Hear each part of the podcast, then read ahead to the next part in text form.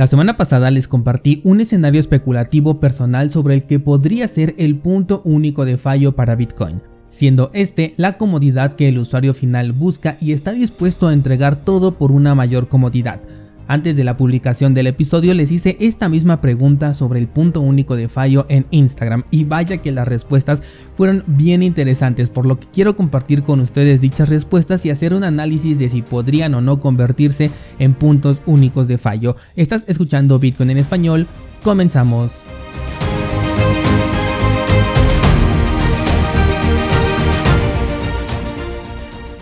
Bien, pues la pregunta base para todo lo que vamos a analizar el día de hoy es si Bitcoin tuviera un punto único de fallo, ¿cuál crees que sería?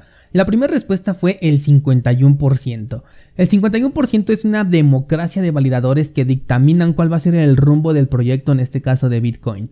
Un ataque del 51% en los nodos validadores puede provocar una bifurcación, lo cual en realidad no es tan malo después de todo, porque una bifurcación significa que no existe un consenso y que tenemos dos redes para que cada una pueda mostrar su potencial. Bitcoin ya tuvo algo similar con el tema de la guerra de los bloques y la creación de Bitcoin Cash, que tenía el apoyo de los mineros y de un montón de mineros, también de los exchanges y de algunas otras empresas. Sin embargo, el consenso decidió quedarse y eso también es un 51%, porque más de este porcentaje tomó la decisión de quedarse aquí, haciendo que los mineros pues tuvieran que tomar una decisión forzada de regresar al Bitcoin original para seguir siendo rentables y recibir subsidios valiosos y no falsos satoshis como lo era Bitcoin Cash. Que bueno, con solamente ver su gráfico podemos ver en qué terminó este proyecto, además de que ya lleva otras dos bifurcaciones más, por lo que ya ni siquiera qué es lo que queda de este proyecto.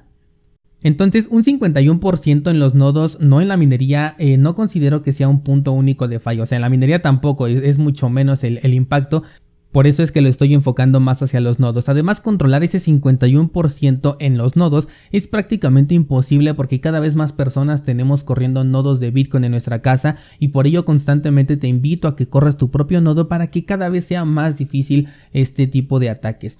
Ahora, mucho se dice que como la gran mayoría estamos corriendo un nodo utilizando el mismo cliente de software que es Bitcoin Core, entonces estamos en las manos de la empresa que está detrás de estas actualizaciones de software. Pero las actualizaciones no son automáticas. Si una actualización no fuera conveniente para Bitcoin, podemos simplemente decidir aquellos que corremos un nodo quedarnos en la versión anterior, en la versión con la que estábamos de acuerdo y no actualizar hasta que se ofrezca una mejor alternativa o salga una bifurcación de este cliente de software, por lo que no pueden cambiarnos las reglas de la noche a la mañana sin que nos demos cuenta. Otro descentralizado dice que el punto único de fallo de Bitcoin es la computación cuántica. Sin embargo, no lo considero de esta manera porque la computación cuántica es un problema conocido desde el inicio de la existencia de Bitcoin y así como existirá computación cuántica existirá la seguridad cuántica. En realidad el ataque que se podrá hacer con una computadora de este tipo es prácticamente único y atacar a Bitcoin sería una pésima idea. En primera porque lo que podría hacer una computadora cuántica es identificar a velocidades impresionantes coincidencias con las semillas de recuperación que permitan desbloquear una cartera, pero al identificarse este evento y después de un desplome en el precio por miedo de la gente, Bitcoin podría corregir este problema en unas cuantas horas como ya ocurrió en el pasado con los dos eventos que detuvieron la red de Bitcoin, uno en 2010 y el otro en 2013. Entonces, aprovechar un ataque cuántico en un acto al que se le puede dar reverso por consenso, es decir, con el 51%, que seguramente sería mucho mayor, pues perdería todo el sentido porque pues el ataque ya lo hiciste y no obtuviste ninguna ganancia más que temporal. La siguiente respuesta dice volverse proof of stake. No sé si se refiere a que el punto de fallo es que algún día Bitcoin se vuelva proof of stake o que no se vuelva proof of stake y se quede como prueba de trabajo.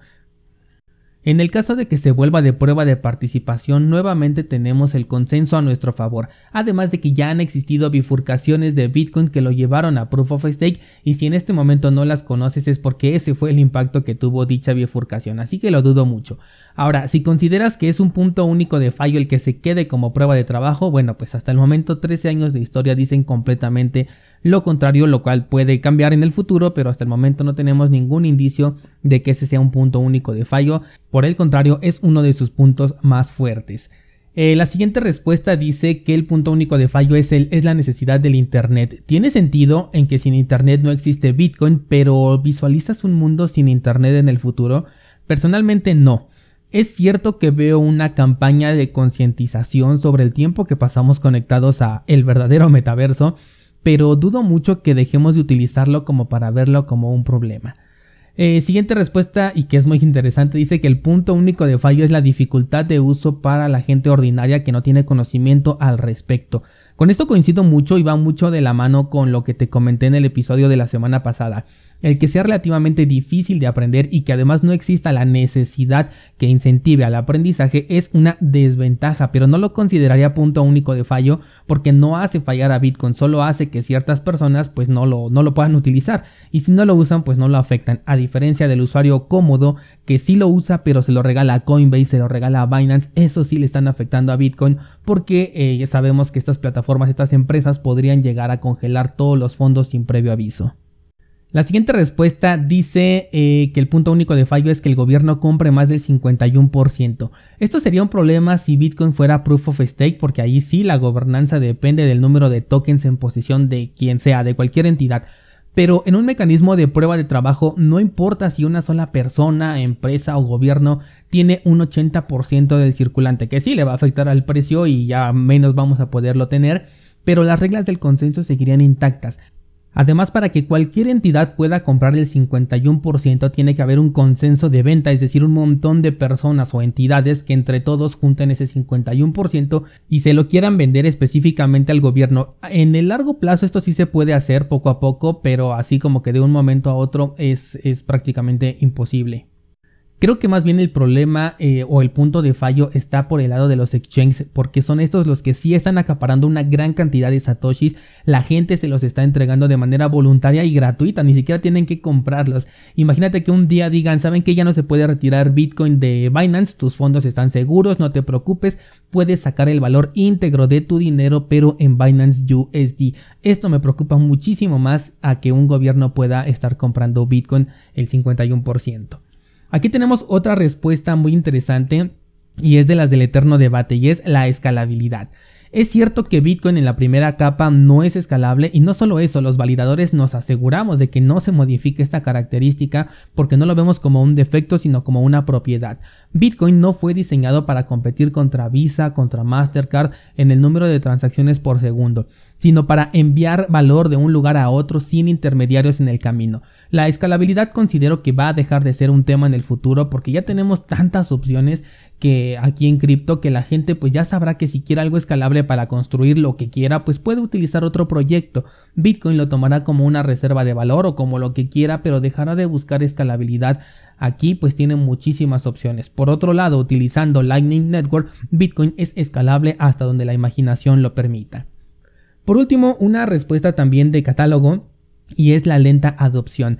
No soy fan de este concepto, no sé por qué algunas personas quieren que Bitcoin sea adoptado por todo el mundo y consideran que esto representa el éxito de la criptomoneda. No sé qué pienses, pero yo creo que no existe ninguna moneda que se acepte de igual manera en todo el mundo, aunque sea por una minoría como lo hace Bitcoin.